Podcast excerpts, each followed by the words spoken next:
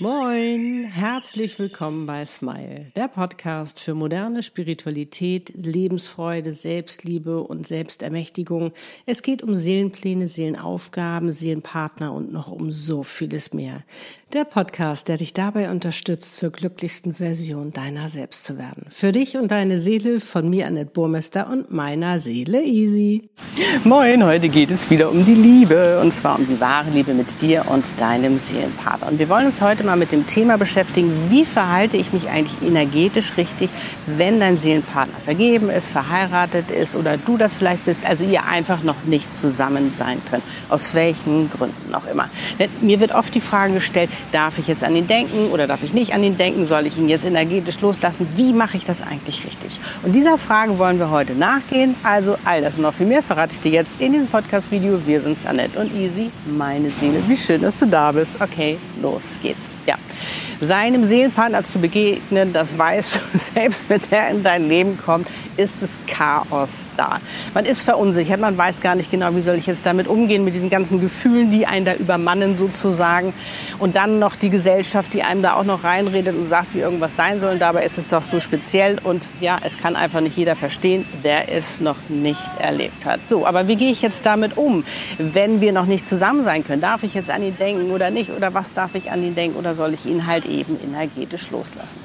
Und ich kann dir sagen, letztendlich entscheidest du das, was du für richtig hältst. Es gibt eine ganz bestimmte Sache, aber auf die du unbedingt achten musst, was ganz, ganz wichtig ist.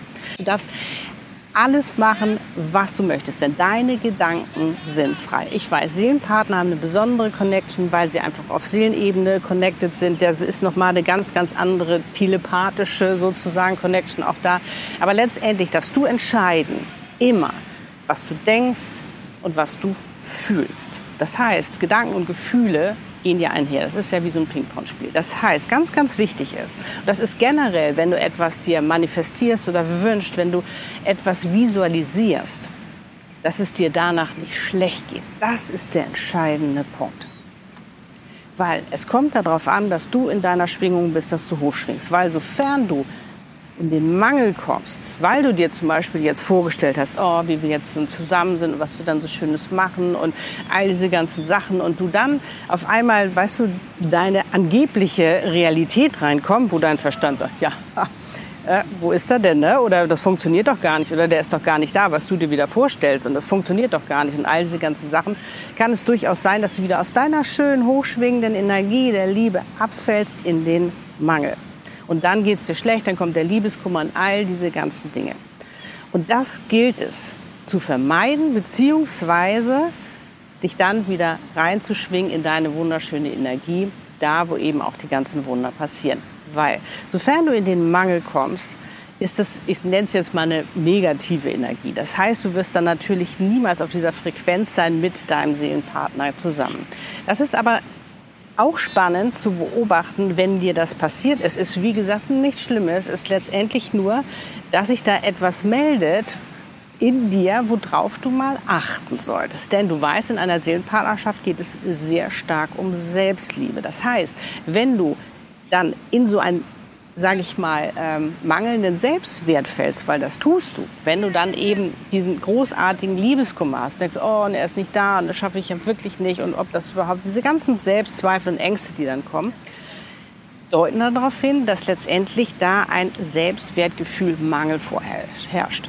Ist nicht schlimm, haben wir alle irgendwo. Aber wir können das ändern. Du kannst das ändern. Das heißt, wenn das passiert, es ist ein Indiz dafür, dass du unbedingt an deinem Selbstwertgefühl arbeiten solltest, weil du letztendlich damit, wenn du in diesem Liebeskummer bist, ich, nichts gegen Liebeskummer, ne? jeder hat mal Liebeskummer und das ist ja auch eigentlich mal ganz schön, ein bisschen Liebeskummer zu haben, aber dich da wieder rauszuholen, da nicht drin zu bleiben, sondern dass du dann für dich erkennst, oh wow, ich müsste da noch mal dran arbeiten, weil du letztendlich dir dann wünschst, dass dein Seelenpartner dich zu sagen rettet oder eine Lücke füllt, irgendwas, wo du noch im Mangel bist. Und das wird ein Seelenpartner nie machen. Und das ist ja das Spannende überhaupt im Seelenpartner-Dualseelenprozess, dass dir das noch mal bewusster wird, dass du dich richtig darauf vorbereiten kannst, dass du daran arbeiten kannst, um eben diese wundervolle Partnerschaft auf Augenhöhe, diese Freiheit, diese Liebe, diese wahre und tiefe Liebe, bedingungslose Liebe überhaupt leben zu können. Also ist es nichts Schlimmes, sondern letztendlich denkt, oh, ah, alles klar, danke für den Hinweis, da will ich dran arbeiten. Dafür gibt es natürlich auch meine Selbstermächtigungssession, wenn du Bock hast, da tiefer reinzugehen, überhaupt mal aufzuräumen in deinem ganzen Leben.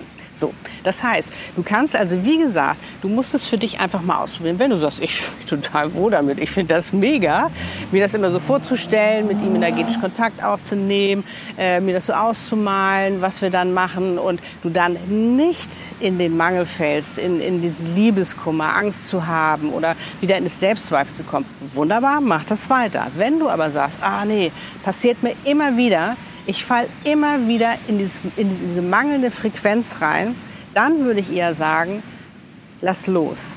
Lass energetisch los und versuch weniger dann zu denken. Versuch dann lieber die Gedanken zu schaffen, die dich generell fröhlich machen. Weil das ist ja das Spannende überhaupt beim Manifestieren. Weil letztendlich geht es ja auch so ein bisschen ums Manifestieren, ne? dass ihr so zusammenkommt.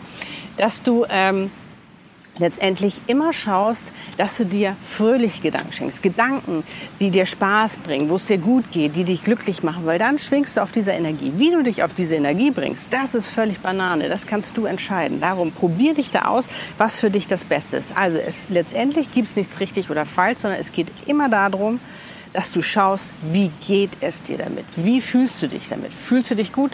Bang, weitermachen, fühlst du dich nicht gut, versuch was anderes, damit du dich wieder gut fühlst. Und wenn du das Gefühl hast, du brauchst da einfach noch mehr Klarheit, du brauchst eine Bestätigung, dann lass uns das in einem Channeling-Coaching herausfinden, weil das können wir da. Da begegnen wir ihm energetisch. Das ist so eine berührende Session. Das ist unglaublich, was wir da alles herausfinden. Dafür schau gerne auf meiner Webpage vorbei, annetteburmester.com. Ich freue mich drauf, dich darin unterstützen zu können und ja, wenn du Lust hast, schreib gerne mal in die Kommentare, wie es dir gerade geht, was du gerade für dich herausgezogen hast, wie du das jetzt zukünftig machen möchtest. Ich freue mich mega drauf. Und jetzt kann ich nur sagen, ciao for now, auf die Liebe, High Five, Love and Smile, so oft du nur kannst. Deine Annette und Easy, lebe deine Einzigartigkeit. Und du bist ein Geschenk. Pack es aus und Liebe. Tschüss.